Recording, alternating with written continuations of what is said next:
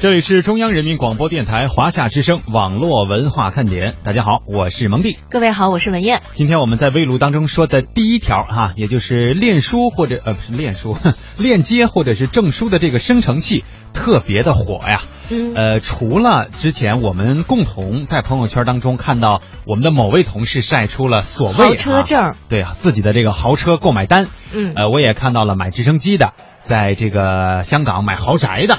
啊，然后本来呢，就是一直都没有说过说自己有男女朋友的，突然就领了结婚证的。嗯，关键是他发的这个图片呀、特别的逼真，上面呢也很非常符合他的这个风格，就是不多说话。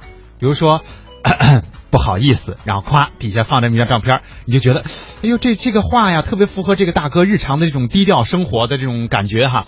莫非他真的就是隐形的富豪吗？呃，实际上呢，在朋友圈里边这种玩法呀也比较多。说实话，一开始我还真的被我们同事的那个豪车证啊给蒙了一下哈。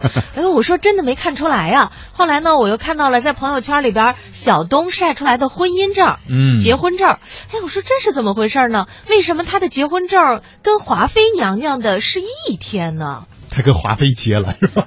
对呀、这才太不可思议了，不是我们小东东的风格。后来呢，经过我们的这个调查，发现好像很多人都都有一大套的证书，对吧？嗯因为你们都可以在网上通过链接来生成，但是这里面呢就会有一个问题，玩儿咱是玩高兴了啊，应该说两个问题吧，一个是刚才燕儿姐所呃跟大家说的哈，就是提醒的，你要是真拿它去，比如说，因为也有可能，比如什么四六级啊啊，或者是一些技术工作的这种证明，对吧？都是有可能的，在这个链接当中产生。呃，你要是拿着它去，那不就等于欺骗了人家的这个应聘的这一方嘛，对吧？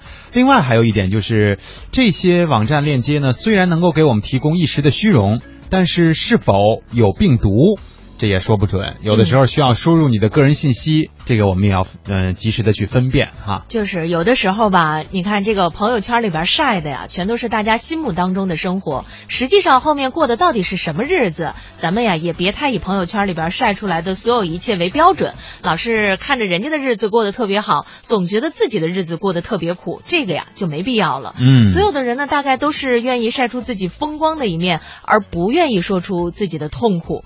刚才呢，呃咖啡问了，说你们刚才说的那个嫁，到底是说马这一拍就走呢，还是说嫁人的嫁哈、这很多姑娘的想法当然是嫁给他了，而不是说骑着一匹马成为女飞侠。对多么有爱心的一位小伙子哈。嗯，我现在呢看到在网上啊，不仅仅是这种充满了正能量的，会得到很多的点赞。最近呢，我的朋友圈儿，包括很多的新闻客户端，都被一部韩剧给刷了屏，太阳的后裔。啊，现在呢，姑娘们想嫁的是宋仲基欧巴。啊，怪不得这个名字现在最近这么火，原来是出于这出自这部电视剧哈。啊，因为前两天呢，我还在网上看了这么一张图，我估计有很多的点心们应该已经接触到或者是玩过了。呃，就是一个教室里面，他把这个当红的一些嗯、呃影星，当当然都是男的，好像呃基本上可能都是年轻的为主。我看大一点的，呃一个是，哎大一点的有谁呀、反正差不多吧，大一点可能像井柏然那样就算大的了啊，啊。对，就是他不是跟倪妮都是姐弟恋吗？对，就是小的呢，像那个 TFBOYS 这种的哈，呃，因为有好多我也不认识，包括日本的、韩国的，我还真不知道他们到底多多大岁数哈。嗯，呃，就把他们呢零散的分布在这个教呃教室的各个角落，然后呢中间空出来了几个座位号，说，请问你会选择哪一个？然后说，请把我挪到宋仲基的旁边。对，就是你，比如说你前面是，我就知道这么几个名儿啊，比如说前面宋仲基啊，左边 TFBOY 里边的某某位啊然后右边井柏然，后边鹿晗啊，嗯还有什么那个什么什么权志龙啊，什么之类的哈，这都都围坐在你旁边，你看你选哪个位置好？后来我想了一想，我说我这个因为一个就是其实也不太认识，然后也对他们没有什么太关键你是。男的，这就甭提了。对，后来我就有，因为有人就是在做测试嘛，我的这个朋友圈里，我就给他回了一个，我说我去上体育课好了，让他们上课吧。后来我还为燕儿姐去想了想，我说燕儿姐应该坐哪儿呢？因为曾经燕儿姐跟我分享过说，呃，也有哈，通过看电视剧、影视作品当中，就是比较倾慕的那个男影星，那叫男神，男神对，但这里边好像男影星就是没有真土，没有进入到这个这个这个这个。你不知道我现在已经变化了吗？就是女人是很善变的，好吗？所以我们今天的互动话题呢，也是跟女性有关啊。去年的这一天呢，各家电商是高举旗帜开打女生节大战，那优惠力度，蒙蒂在这儿给我拍了一个。我不知道我这个够，大家应该能听见是吧？啧啧啧。嗯。不过呢，电商优惠啊是他们的事儿，买到实惠才是我们的事儿。我们呢还是更为关注女生节本身。今天呢，我们就想请各位来晒一晒，女生请回答：今天我想得到什么样的惊喜？男生请回答：今天我要为女字旁的他做点什么？呃，欢迎大家通过微信来搜索“华夏之声网络文化看点”，跟我们进行互动。啊，一到下午就犯困。你说这可怎么办呢？呀呀呀呀呀呀呀呀呀。呀好吧听网络文化看点呢？谈笑中了解网络文化斗嘴中感受美妙生活。哎。你看这条互动。如果你想在我们的节目中让其他人听到你的恶搞娱乐精神和销魂无敌回复快快写下你的答案并艾特腾讯微博有认证的华夏之声中横岗网络文化看点哟。欢迎小伙伴们添加公众微信，我们一起来调侃。华夏之声网络文化看点，看我哦，看我哦。有人说，真的能在节目里听到我的互动吗？当然，关注微信，坐等回复。哦哈哟。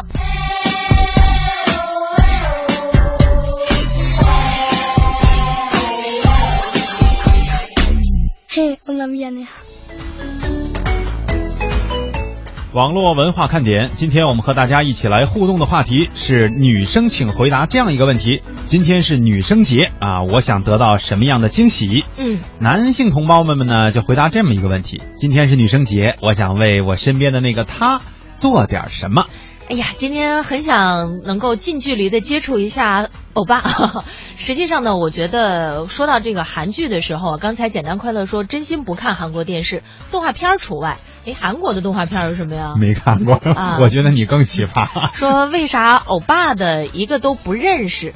实际上呢，我觉得现在呢，我们都非常的讲究知识产权，就是 IP 哈。嗯，呃，我们会看到像韩国的偶像剧，实际上给我们中国的偶像剧也是提了很多的这种启示。比方说，剧情更为的紧凑；比方说，这个演员的颜值是不是要到一定的程度，才可以激发各位女性观众的少女心？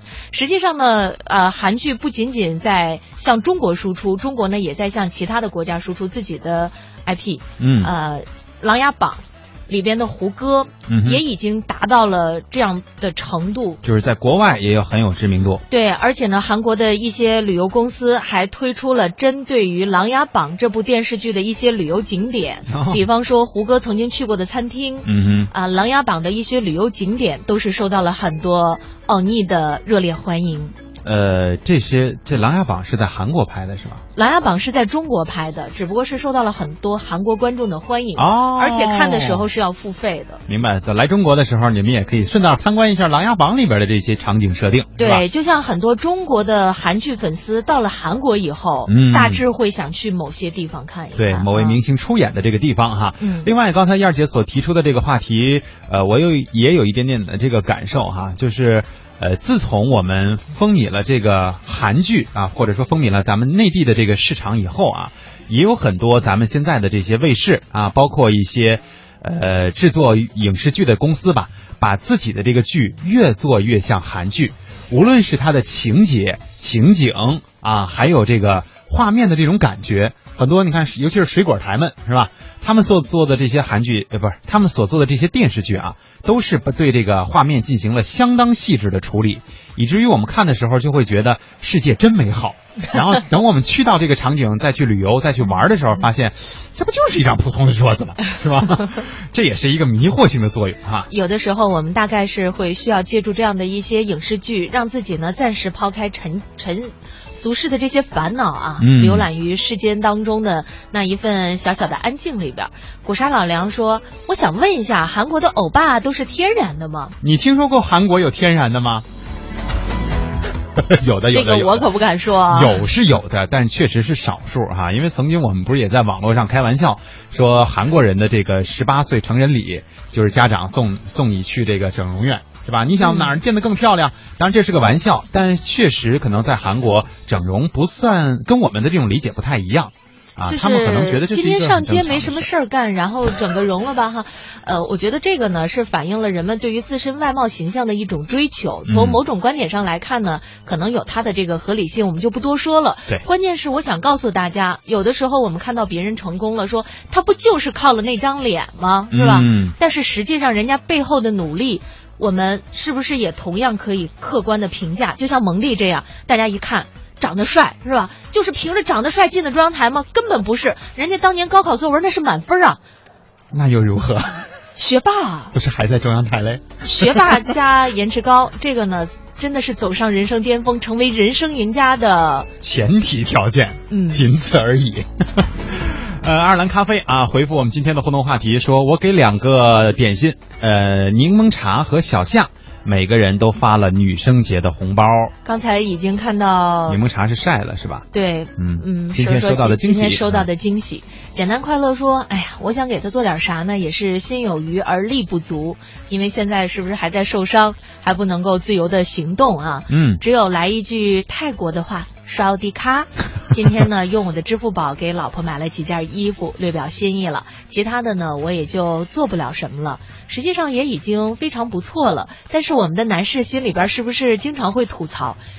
你们这些电商，借着节日就开始搞促销，我要不买点什么，我都觉得对不起我这张脸。可不嘛啊！上帝啊！这位点心说，我想要的呢是女女性哈，说今天他男的他要是能来看我就好了，因为离得有点远。嗯嗯，这个我不知道是所谓一个城市当中离得有点远，因为我们知道深圳的这个所谓中心区也是蛮多的哈，还是说真的就本来就是异地，要异地的这个实现起来可能确实是有一些问题，但是时间还是有的，是吧？现在刚刚三点多，没准儿到晚上会有一惊喜呢哈！那还是保持手机开机，嗯要不然的话，你说人家给你惊喜，手机关上了，大老远的跑过来了，却没有见到你。要找这就尴尬了啊！老鼠扛刀说：“让我很纠结的一个问题呢，就是为什么女生节是在妇女节的前一天？这个实际上应该说女生节也是电商造出来的这么个节日吧？对，啊，因为妇女三八妇女节这是国际性的节日，对吧？这个我们都知道。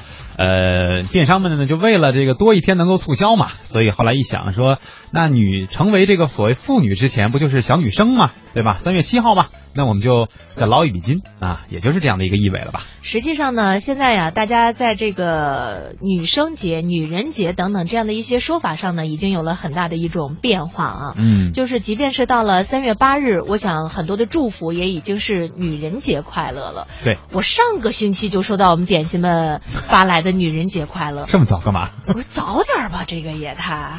呃，LDG 说：“嗨，二位下午好，今天请他看一个应该是电影的名字吧，因为他叫什么嗯鬼性哈，我不知道这个难道是恐怖片？应该是个恐怖片儿，因为希望他扑到你的怀里。对发了这个奸笑的表情。嗯关键我关心的是 LDG 你发的这个请他那他是谁啊？当然是女朋友了。没听说呀。我们希望所有的他有，我们希望所有的 点心们都爱情圆满快乐啊！你怎么都知道啊？那八卦的名声是一般来的吗？好啊，欢迎大家继续利用互动平台啊，微信搜索“华夏之声网络文化看点”来跟我们说一说今天的互动话题。在女生节这一天，女生想得到什么样的惊喜？男生想为女生做点什么呢？接下来呢，我们也来说一个互联网界的男神，嗯就是全国人大代表、董腾讯董事局主席兼首席执行官马化腾。近日呢，是在北京啊举行了一场媒体见面会。跟去年一样，腾讯方面通知的小范围交流会，最终有了近三百名记者参加。为了近距离直面腾讯的掌门人，不少记者呀也真的是非常的辛苦啊，要么呢就是蹲着，要么就是跪着，保持了近两个小时。嗯，因为我们知道，大家应该看最近的这个两会当中的照片哈、应该也看到了很多记者为了拍到角度非常好的这个。呃，照片回传回去啊，分享给大家，确实真的是五花八门的这个字是什么样都有哈、难为他们了。那么马化腾呢，今年两会带来了五个建议啊，也延续了和去年一样的主题——互联网加。除了他去年已经在关注的互联网安全问题，今年互联网医疗、分享经济等新热门也被纳入其中。而在发布会当中，今年三月一号刚刚开始提现收费的微信红包 Apple Pay 会否冲击微信支付这样的话题呢，也是受到了记者朋友们的关注。接下来我们就来通过这个发布会的现场，一起来了解一下马化腾心目当中的微信支付以后是什么样子。红包话题每每都会抢走相当大的一部分注意力，这恐怕是令想与媒体交流两会建议的马化腾颇为困扰的一件事。在昨天的发布会上，他也终于说出了此前媒体几次三番追问的答案。在目前成本过高的情况下，微信提现只能收钱。他自己评价，已经实施四天的提现收费过度平稳。银行其实他钱离开他的银行体系，进入到你第三方支付的账户呢，其实是都要收费千分之一。转账基本上他可能是经过第三方账户一进一出，停留时间连一天都不到，代价就是这个成本很高。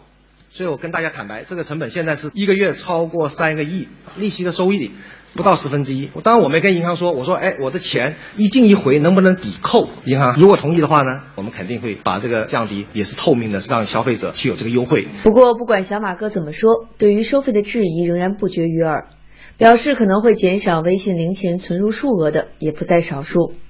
而与此同时，支付市场内的后来者正在虎视眈眈。有数据显示，Apple Pay 自上月十八日入华以来，月活跃用户数量已经超过一千两百万。马化腾心中是否也会有此消彼长的担忧？至少在昨天的发布会上，他表现得颇为大方。大家知道，苹果这个支付呢，其实付它也没有账户，它其实是一个银行传统 POS 机刷卡的一种互联网化的一个体现，也就是通过移动终端，它等于一个虚拟的卡已经放进手机里面，感应一下，贴上去，贴一贴就行了。所以说，这个是一种大家一种开放的一种一种新的一种形态。我想，这个不是一个正正面的一个冲突，而且是共同把这个市场蛋糕做大，我觉得这个更重要。所以，也许未来我们在微信有摇一摇，是吧？扫一扫，以后可能还有贴一贴。从今年下半年开始，共享经济在我国迅速窜红，市场规模超过一万亿元。在今年一月，更成为国务院和多部委文件中点名支持的重点。从最初的移动出行、P to P 租车到房屋短租、旅游服务，共享思维成为不少互联网企业创业的方向。今年，小马哥的建议中对这个方面也琢磨颇多。有记者问：作为滴滴背后的大佬，提出这个建议是不是出于私心？马化腾回应：可以说，交通分享经济呢，是我们见过移动互联网以来，有了手机以来，一个最能代表这个特征的。一旦用过的人都觉得好，所以我觉得这个大方向是需要跟政府不断的去沟通，因为这个其实是一个蛮复杂的问题，因为涉及到一个旧有的一个出租车行业。的这样的一个体制的一个问题，有很多的包袱，过程也要循序渐进，但是并不能因为说你去动了旧有包袱的这个奶酪之后呢，就完全就无视于这个历史的趋势，我觉得这也不是很科学了。所以说，我们还是应该正视这个发展这个方向，但关键是怎么把它管好，怎么做好。马化腾用美国目前共享经济的规模画出了一个相当大的蛋糕，分享经济总量已经超过三万亿元，占美国 GDP 的百分之三。同时，非金融领域分享经济所占比例超过九成。他认为，未来这势必将成为我国新的经济增长点，但前提是不能用传统行业管理理念来限制共享经济发展。还有人说，马化腾的建议渐渐都离不开腾讯的产业。在昨天的发布会上，三十名记者共提出了近四十个问题，其中四个是关于二次元 IP 热的。所围绕的就是马化腾提出的关于促进我国数字内容产业发展、优化监管与审批政策、改变目前我国数字内容产业重产量轻质量的问题等建议内容。马化腾坦言，对于新鲜的网剧、网游，他都会体验；对于可以一机多吃的 IP 点子，腾讯未来会更加重视。包括我们现在控股的文学网站，有很多好的 IP，其实过去是就一百多万很便宜的贱卖掉了，但是看了哎这么多年一发展呢，它的价值终于体现了。那这个我们如何系统性的去综合开发这些知识产权，这个 IP 如何去泛娱乐化和多角度开发，我们觉得这个是一定大势所趋。两年两提互联网加，未来互联网经济如何成功的加上更多？马化腾坦言，这无疑也还需要探索。去年一整年，互联网加也是一个非常热的一个词。对，我们看到各行各业都非常的这个拥抱这个互联网加的这样的一种这个趋势。今年是希望能够再把互联网加能够更加深入深化，能够去落实。我们都知道，在两会当中呢，很多代表委员都会通过自己在这一年，至少是一年时间里的这个思考哈，或者是对于本行业的了解，提出自己的这个建议。当然，很多时候呢，大家去看报道的时候会觉得，哎呦，这个说的到底是啥呀？我有点听不懂哈。但实际上，等两会结束之后，真正开始实行一些措施的时候，大家就能够感受到这些措施为我们带来的生活方面和工作方面的改变了。嗯，尤其是参加此次两会的来自于互联网的这些人士们，嗯他们呢对于互联网加，对于刚刚过去的一年当中的这种 IP 热，还有呢对于移动支付等等的一些话题，也是有着各自的观点。当然了，他们自己的这个一举一动，有的时候也被记者看到了各种各样的信号哈。嗯呃，我前两天呢看了这样的一条新闻，这不是现在苹果的这个 Apple Pay 非常受关注嘛？说谷歌呢也推出了谷歌支付，嗯呃，或者是说概念版啊，以后呢在支付的时候，连手机，现在那个苹果不是要手机要拿出来一下吗？，对，到时候谷歌支付连手机都不用了，刷什么呢？呃，刷脸看一下你的脸啊，是不是能够和你预存的那个给对得上？嗯哎，呀，我说这以后买东西的话，真是必须剁手，是吧？你这已经支付起来太容易了。那这么说的话，欧巴们还是用三星支付吧。你要刷脸的话，刚才古沙老梁说，欧巴们可能早上出去，晚上回来都不认识了。有那么大的变化吗？那怎么刷谷歌支付？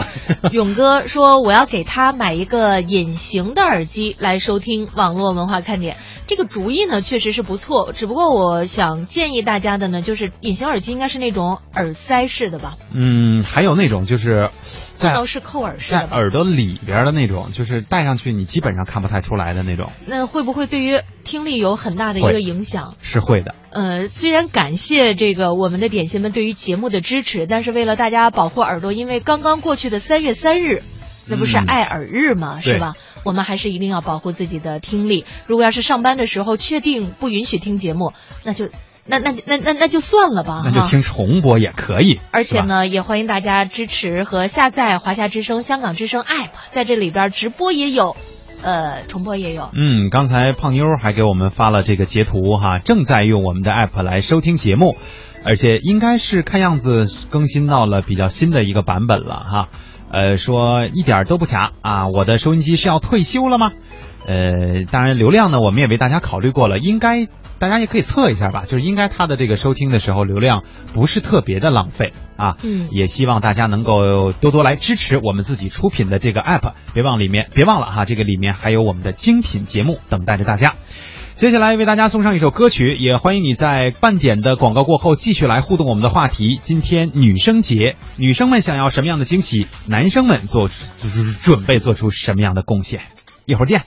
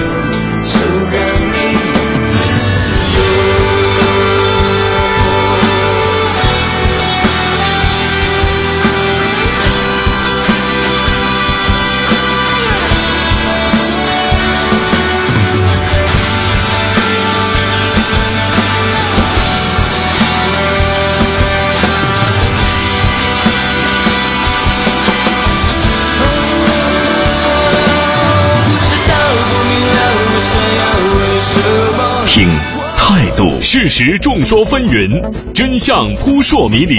听生活汽车，因为都市更显魅力。听节奏。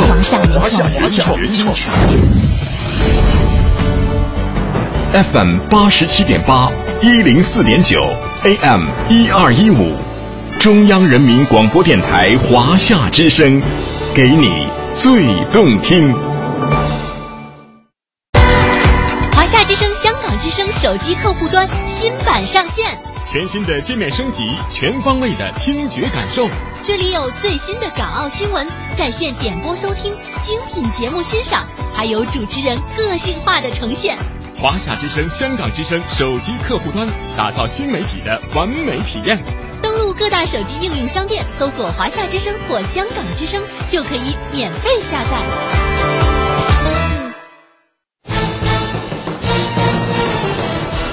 中央人民广播电台联合香港青年交流促进联会，精彩呈现《梦想舞台二零一六》，为你的梦想加油助力。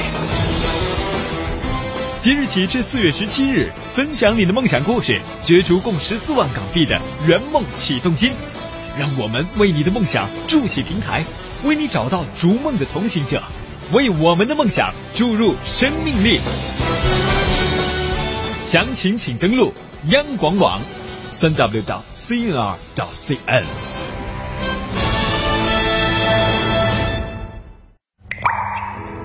一滴水变成了一朵云，飘过高山峻岭，滋润花草树木。一滴水流入江河，折射大千世界，灌溉万亩良田。一滴水变成了一颗汗珠，洒落土地，耕耘未来。水乃万物之源，一滴生命之水滋养大千世界。保护水资源，珍爱我们的家园。你好，欢迎光临您有什么事儿？哎，姑娘，你你帮我看看我这手机怎么了？怎么了？呃，接不了电话。怎么就接不了电话了？就是它它不响啊。那你手机铃声开了吗？开了呀。您号码多少？嗯，幺三六八六三九四七二八。您看这不是响了吗？呃，通了呀。响了呀，这不是我拿手机拨的吗？您手机没问题。呃，可是我从来没有接到过我儿子给我打的电话呀。哎，我儿子怎么不给我打个电话呀？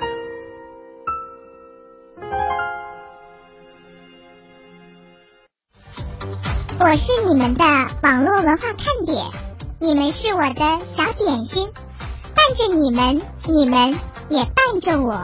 不觉得你讨厌，你的一切都喜欢，有你的每天都新鲜。有你阳光更灿烂，有你黑夜不黑暗，你是白云，我是蓝天。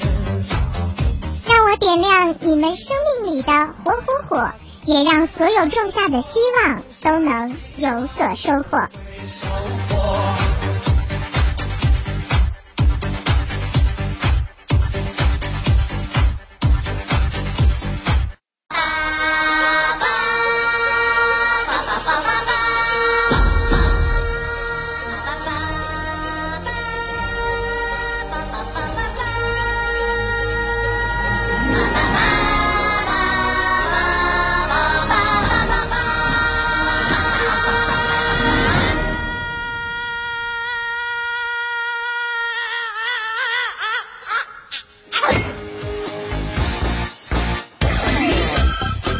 这里是正在直播的中央人民广播电台华夏之声网络文化看点。大家好，我是蒙蒂。各位好，我是文艳。今天是网络上定义的女生节哈，所以今天我们给大家出了这样的一个互动话题：女生们请回答一下，今天你想得到什么样的惊喜？我觉得这个是一个特别好的机会，就是通过我们的平台和广播，跟你身边的人，或者是跟正在收听节目的你的那些朋友们来要惊喜的时刻，对吧？然后呢，男生们呢就不用回答这个问题了，你们可以回答一下今天女生节这个日子，你要为身边的那个他做点什么？嗯我觉得这也是一个很高调、很不错的炫爱的平台，是吧？关键是啊，实际上呢，我现在看到的点心们的回复里边，我们所有的女生的点心没有说自己想要什么的，嗯大家都会比较的含蓄，在这儿呢也一直在忍着，呃，可能就会特别害怕说，我想要豪宅。我想要什么什么，就会说是不是有一点拜金呢？但是实际上呢，我觉得对于梦想来说啊，还是要有的。万一哪一天实现了呢？嗯而且在这一天也不妨做做白日梦，会让自己的生活呢充满了更多的色彩。古沙老梁呢给我们也是晒出了自己每天下午的固定频率，就是一零四点九啊，嗯还是在用传统的收音机方式在收听，这个好啊，是吧？关键这收音机这大呀，它不费流量啊，而且还貌似功能还是蛮丰富的哈。嗯还有什么能够插内存卡，能够插 USB，是不是还能连 WiFi 啊？呀，如果要是这样的话，绝对是价廉物美。嗯，勇哥跟我们说，哎，活动到到珠海哦。哎呀，这个要不然咱这样吧，今天最后的这几分钟，我们就是大概说一说我们俩已经商量的差不多的这个结果吧。啊，是吗？是啊。有有有有结果了？对，行了，别装了，差不多也就是这么回事了哈。一会儿吧，一会儿我们在节目结束之前跟大家大概说一下，因为确实时间也不是特别的多了，呃，有些东西呢，可能我们的点心要准备起来了。因为刚才呢，我也看到在平台当中啊，有一些点心说，哎，还是挺着急让你们说的，因为你们公布了以后呢，我们就好安排接下来我们自己的时间了，是吧？就好像像我们说自己请个年假似的，这么重要哈。非常的感谢大家。那么一会儿呢，我们来跟大家说一说，呃，你们呢也别太着急，先跟我们进行话题的这个互动是最好的。胖妞说我们车间有 WiFi，任性，想怎么听节目就怎么听节目。工作着听也行，去茶水间听也行。对于女生节没啥概念，不过呢，还是希望有个红包。哎，重点来了啊！嗯胖妞希望有个红包，哎，行，大家呢给他发一个红颜色的包。这不是我们提供的建议哈，你们随意吧。因为我估计今天在群里，呃，对于女生们还是有很高的这个优待的，是吧？嗯，这两天呢，大家也一定要对你身边的女性朋友啊，更多一份关注。嗯要知道啊，中国的女人特别不容易，是吧？对不仅在事业上呢要打拼，回家之后呢，可能还得伺候一家老小。原来我们都有这样的一句话说，女人啊是水做的，但是中国的女人啊都是水泥做的。嗯，还得强悍一些，是吧？能够嗯撑得起来这种感觉啊。很多的时候，男生啊，老是在那抱怨说：“你们现在这些女的都怎么回事啊？一个个的都跟女汉子似的。”嗯，那你说，要是女的不成女汉子，那不是身边的男的他不是汉子吗？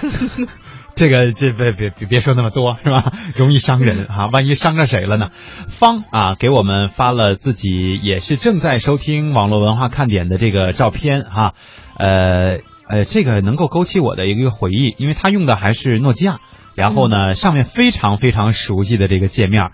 上面第一个他自己收藏的第一个频道，或者说搜出来的吧，第一个频道就是八十七点八，第一个频率，嗯，第一个频率哈，嗯八十七点八。当年我记得我上大学的时候，呃，听收音机也是这样的，就是。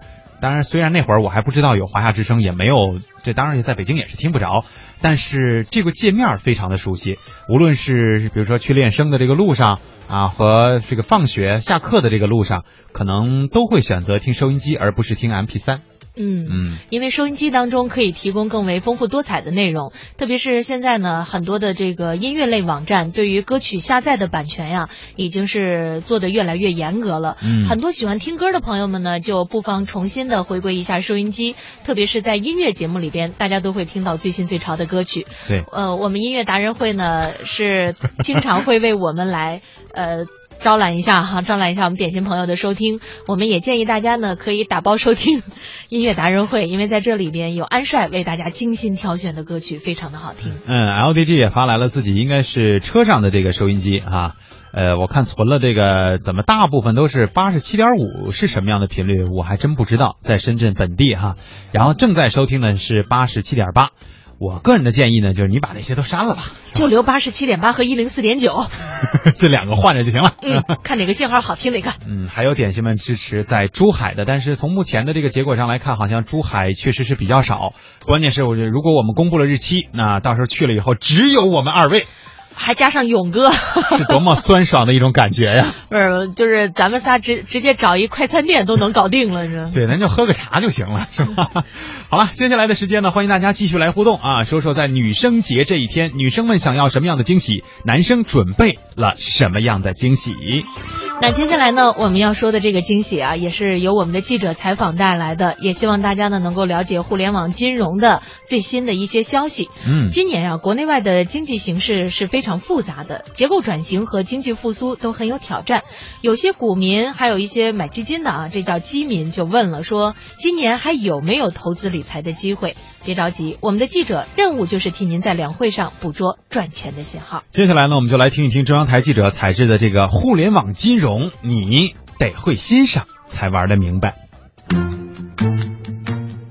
就在今年两会开始的前一天下午，北京政协大礼堂里面开了一场关于互联网金融的沙龙，来了不少政协委员。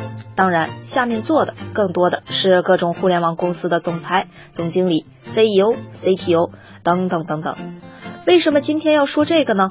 因为就在这场近三个小时的沙龙后半段，全国政协经济委员会副主任、原中国银监会主席刘明康苦口婆心的说了这么一段。因为移动互联网能颠覆现在传统金融业的很多弊端，所以我们支持你们，但我绝不支持你们发疯。上千个平台出现的问题，你去看都是一个自己想谋钱了。问题出在这儿啊，你不是想去把这中间的差价怎么通过自己有效的配置使它更小。你没有啊？你自己的公司想发奖金啊，更多人给我投资啊，然后我就想做大，我就想做快，我就想赚钱，不就这么玩的吗？这两年上到大爷大妈，手里有几百万、上千万的财务自由人群，下到十几岁的刚工作的，甚至是还在月光的小年轻，很多人热衷互联网金融、P to P 投资。不知道在去年经历了或者目睹了这么多的跑路之后，大家有没有认识到刘明康说的这一点？你投资了互联网或者任何别的什么，都只是借钱给另一群人而已。有好多人问我，今年 P to P 还能投吗？当然可以投，关键在于你的心态、你的认识。你想要资金相对安全，OK，互联网上货币基金多的是。余额宝啊、财富通啊、微众银行啊等等等等等等，随存随取的各种货币基金，看清楚了条款，你买就是了。但你想要收益更高，骨感的现实就是高收益对应高风险。曾经我认为很多扎实靠谱的互联网金融平台们，最近一年也纷纷都搞起了什么集合投资啊之类的一些产品。但是你仔细的去看他们对接的项目，私募资管计划、信托计划、证券公司资管业务等等等等。他们其实都只是擦边球，将原来一百万甚至三百万以上门槛的这些投资产品卖给了只出得起几千块、几万块的普通人而已。于是你投资了，那么承担的也就变成了私募、信托、资管业务的风险，可不是你想的零风险。你怎么去判断这个风险？找你看上的 P to P 去聊，去看它的历史，看它的业务形态，看它展业的模式是不是踏实。要是他天天喊着大资管众筹，对接的却都是什么房地产啊等等的这种非常低效率的一些行业，从传统金融行业借不到钱的那些行业，那你还投它干什么呢？去买这样的银行理财，你至少还有个什么优先还款待遇啊放在那儿，对不对？最终你会发现，不是越大的越能抓住投资者的 P2P 越安全，真正能够活下来的都是那些能够牢牢抓住借款人的平台。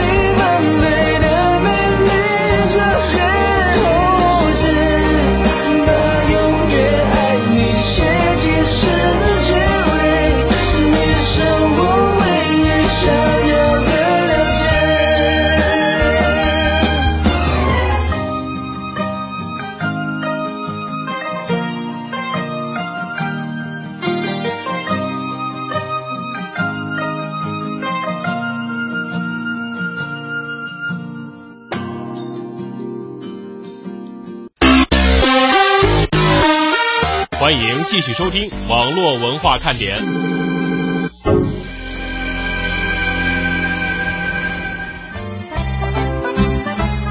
网络文化看点，欢迎大家的继续锁定收听啊！刚才我们在这个放专题和歌曲的同时呢，也有很多点心人们给我们晒出了自己的这个照片。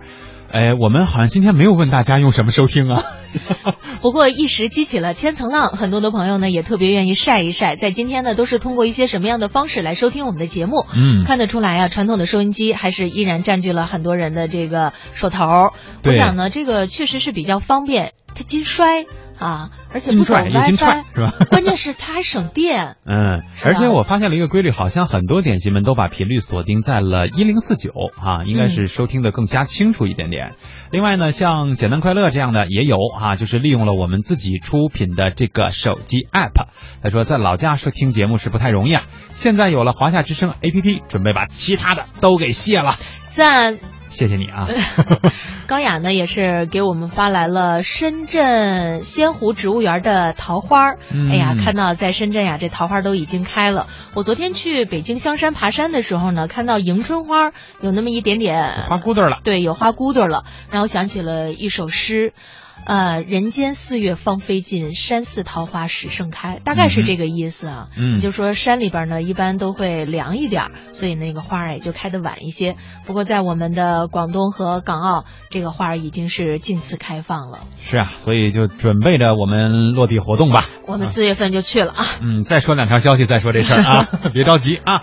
接下来的时间呢，我们说说这个晒娃的事儿哈，因为本来啊是在星期六的节目当中呢，我想说来的，呃，但是会考虑到，其实我的这些搭档们哈，就是都没娃，不是有娃，但是你们都不晒，就属于哦还比较好的这一类。但是我有一些其他的朋友呢，也是刚刚有了娃，或者是没多久，小孩还挺可爱的时候，基本上他的朋朋友圈呢就被这个娃娃啊各种各样的表现和语言所占据了。呃，有的时候你会觉得是挺不错的，就是看着挺好玩的，自己也有这冲动，是吧？但有的时候呢，你就觉得天天都晒这些东西，我估计点心们应该也会有这样的心态，烦不烦呐？一是晒，另外呢，自己的这个头像啊，也已经换成了孩子的头像。嗯实际上呢，这个也是很多家长的一个习惯。自打有了娃以后啊，就是叫什么叫晒娃狂魔，对不对？对。呃，和朋友呢分享家庭之乐，但是这个举动在法国呀。可严重了，嗯这个属于违法，因为当地的这个法律规定，父母呃父母如果没有经过子女的同意，擅自公开他们的私人生活，这个算是违法的行为，最高呢可以罚款四点五万欧。呃，以及监禁一年。如果小孩成年之后因此控告父母，父母可能要支付巨额的赔偿。我觉得法国出台这个新这个条例吧，还是有一定的道理，因为他们玩的这个所谓给孩子的拍照啊或自拍啊，比我们可狠多了。啊，因为有一些这个我在网上看到的，就是外国人把自己的孩子那折腾的啊，嗯不像咱们说，哎，学会走路啦，学会唱歌啦，今天说了个特别好玩的事儿哈，都是这些简简单单的日常生活。他们甚至会把孩子绑在自行车上，啊，然后就绑在前面，然后就就为了拍张照片啊，录视频或者怎么样，就是就是作呀，这个节奏哈、确实一是很危险，二是呢，这个孩子有些时候长大了以后发现。我不是要做网红的，我是搞金融的啊，我是这个政府人士，我需要有一个形象。你小时候我是这样的，都被人家看到了，这样很不好的，确实也会有这样的因素在，所以他们的这个规管也是有道理哈。呃，法国警方呢是比较担心家长上传的儿童照片，呃，或落入不不法分子以及利用照片做身份盗窃的这个犯罪罪犯手上。那么最近在社交网站当中呢，也有提醒家长要保护孩子的这个警示，尤其是他们个人的这个身份信息啊。嗯，有网络法专家认为，小孩懂事之后会希望父母尊重他们的私隐，或许呢不希望生活照被无故的晒在网上。也说这个家长啊是有责任顾及子女的感受的。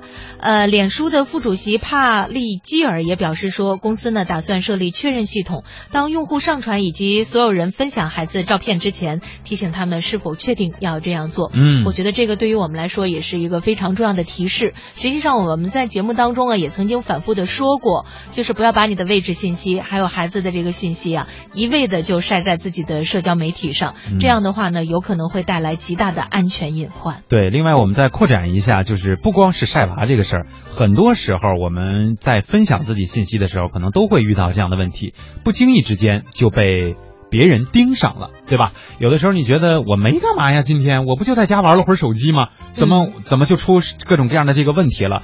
呃，现在互联网在发达的同时，可能也给一些不法分子提供了这样的机会，所以一定要留神你的个人信息，哪怕是很微妙的个人信息，是否随随便便的就泄露给了他人啊？哎，呃，在我们的微信平台上，古沙老梁说，呃，用手机来听的话呢，会有很大的杂音，所以只能用传统的收音机。我想问一下，是用手机上的收音机来听？会有很大的杂音，是这个意思，还是说使用我们的 app 来收听的话会有很大的杂音？我们收集到了相关的信息之后呢，也会反馈给我们的技术人员哈。嗯，好了，最后这一点时间，我们来说一说这个活动的事事情哈。山猪还在这里争取说，关于活动，不如你们就来珠海吧。还有几个点心在珠海的，还有我也在呢呀，可以接待你们的。说实话，珠海这边的环境真的很好，嗯空气又清新，给人的感觉很舒畅，就不像什么深圳呐、东莞呀那边空气闷闷的。来珠海，不错的。嗯，是一个不错的选择哈。之前确实我们也会考虑到这方面的原因，包括我们觉得要回馈一下在广东其他地区的点心们。哎呀，但是啊，关键是双拳难敌 N 多手啊，对吧？我们虽然有四只爪啊，但是大家的这个力量，尤其是对我们的这个欢迎程度啊，让我们真的是叫什么？堂而皇之，受受宠若惊，受宠若惊啊啊！确实，因为有很多点心们可能都准备好了，比如说请假，包括把自己的这个事情排，就是排到后面去，专门腾出这个四月份的时间，我们预定的这个时间，呃，来参加这个见面会。所以呢，我们俩基本上就是做出了这样的一个决定哈，呃，还是在深圳吧。但是这回的主题呢，应该是我们之前在节目当中和大家一直在说的，就是农家乐的这样的一个形式。嗯目前呢也有很多比较热心的点心们在帮我们寻找这个合适的场地，因为从去年的这个经验来看哈。呃，不是简简单单的一个地方就可以达到我们的这个目的，呃，来的点心是络绎不绝，可能真的是需要一个比较大的一个活动场地，而且不影响他人的场地。你说点心们络绎不绝的来，咱们得开个流水席是吧？对，然后时间呢，因为也涉及到了我们接下来的这个工作安排，我们也向上汇报了一下，大概的时间应该就是在四月初了。呃，但是四月初正好赶上了清明节，对吧？嗯所以我们应该是四月的第二周的周末礼拜。日礼礼礼拜天哈，礼拜日对周日对哈因为很多的点心朋友们都是周日这一天休息的，嗯我们不知道这样的日子和这样的安排，大家是不是可以接受啊？然后呢，这两天我跟蒙蒂也在好好的商量一下，看看能够给大家准备一些什么样的小礼物。但是我们两个人的确实力量比较有限，可能厚道的朋友啊，这个礼物就没有了。这我们说的是先来后到的那个厚道哈，对，不是那个厚道。哦对对对对 我们还是很欢迎特厚道的人啊。对，就是希望大家呢能够多多的支持。简单快乐说，明天礼拜二，万众期待的有节目的时间终于来了，一年也有不了几回啊！你们也得想个好的互动话题。嗯，明天三月八号，这个挺特别的，别忘了哈。明天还真有节目哈，欢迎大家继续来听。呃，关于活动，我们继续来跟大家来商讨吧。但是大部分的信息已经告诉大家了，哪一天啊，我们真正确定了，包括时间、地点的话，我们会在我们的这个微信公众号上和大家在节目里边反复宣传。对我们来推送的哈。好了，感谢大家收听今天的网络文化看点，明天星期二竟然有节目，千万要来哦。明天见。